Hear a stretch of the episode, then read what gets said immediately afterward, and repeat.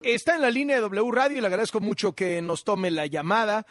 Eduardo Bojorques, quien es director ejecutivo de Transparencia Mexicana. Eduardo, qué gusto saludarte. Muy buenas tardes.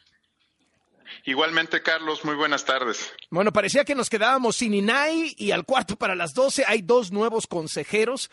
¿Qué te parecen los perfiles? Han generado mucha polémica. Una propuesta por el PAN, el otro propuesto por Morena, más impugnado todavía. Cuéntanos.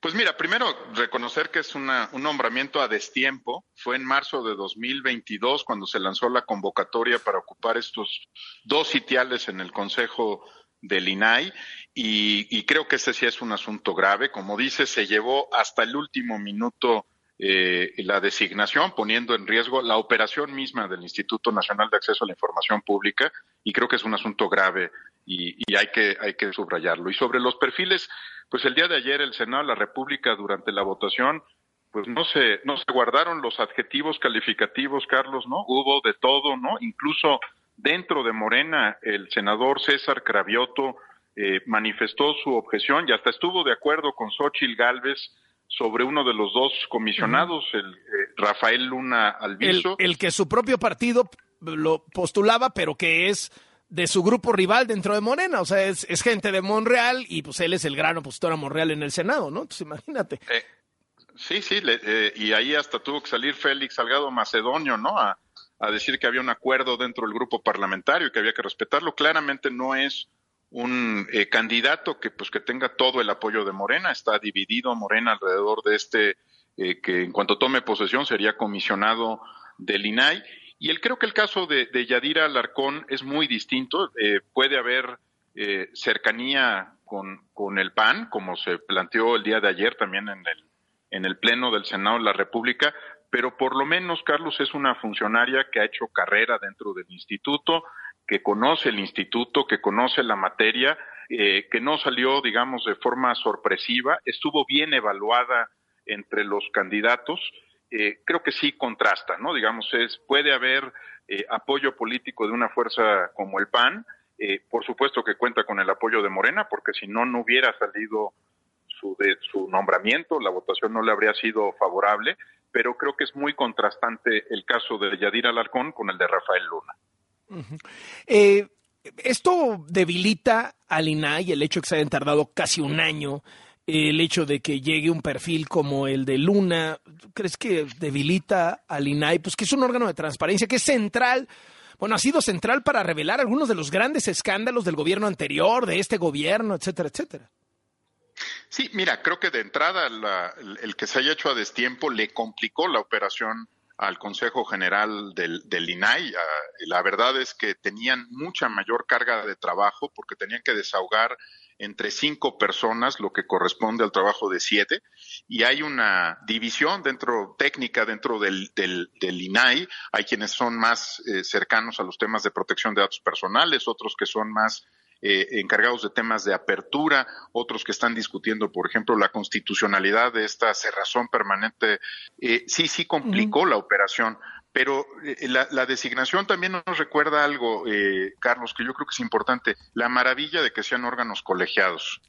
Porque si estos fueran órganos unipersonales, no te quiero decir lo que estaríamos viviendo, ¿no? Si hubiera un titular de la transparencia, ¿no? Nombrado. No, no, no, no. No, pues sería este Bartlett, ¿no? O Irma Sandoval. o Salgado Macedonio, o Bejarano, Entonces, o, Pío y Martín, ¿no? No, imagínate que el INAI fueran esos, ¿no? El el de, el de Segalmex también, que estuviera ahí en el consejo, ¿no? Ya nos pasó con la Comisión Nacional de Derechos Humanos, ¿no? Ese es el problema que haya un titular y por eso creo que hay que insistir en la importancia de los órganos colegiados, porque aunque haya personas de distinto grupo político, perspectiva, incluso talentos, capacidades, experiencia, no deja de ser un colegiado, Carlos, y eso supone que una voz no se puede imponer sobre la del resto, ¿no? Que se tiene que deliberar, que se tiene que discutir y que se tiene que votar. Eh, preocupación, hablando de órganos colegiados, por las nominaciones del INE. ¿Ven que va mal el proceso o ven que va bien el proceso? ¿Qué dicen en Transparencia Mexicana? Mira, yo creo que está arrancando. Este, por fortuna eh, nos salimos de esta trampa de que el comité de selección fuera un comité de selección a modo. Es un es un comité de selección que representa distintos grupos, intereses, profesiones, perspectivas y hay que Pero la mayoría, la mayoría son morenistas, ¿no? Sí, pero, pero otra vez, por lo menos hay colegiación, Carlos, ¿no? Yo, o sea, por supuesto que el grupo en el poder está tratando de ocupar todos y cada uno de los espacios, ¿no? De eso no tengo ninguna duda y creo que tú tampoco. Pero bueno, por lo menos tienes eh, personas que cuya trayectoria va más allá de la lógica de los partidos políticos, ¿no? Maitazuela, eh, otros actores que, que, o sea, tienes por lo menos debate, ¿no? Y tienen que argumentar y no es por, pues por decisión unipersonal, venga de donde venga la decisión, ¿no? Eh, creo que eso es, eso, digamos, hay que estar muy atentos, pero está empezando el proceso y hay que ver que funcione bien.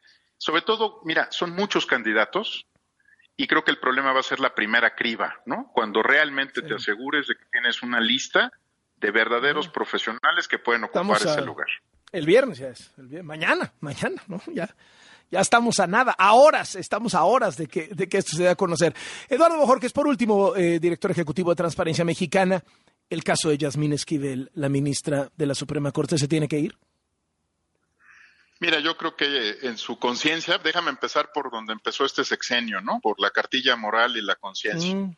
En su conciencia está, primero, que ella debería hacerle un favor al Poder Judicial y abandonar el sitio que ocupa en este momento en la Suprema Corte de Justicia. O sea, si, si de verdad se conjugaran eh, los valores y principios declarados. Eh, eh, qué, interesante eso, porque el, presidente lleva varios días atacando al Poder Judicial. El presidente ataca al Poder Judicial, se queja del Poder Judicial, dice que el Poder Judicial está desprestigiado y corrupto, pero no dice nada de Yasmín Esquivel. Y todos sabemos que en este país bastaría una llamada de López Obrador. Es más, vía a Dan Augusto, o sea, ni siquiera él le tendría que marcar.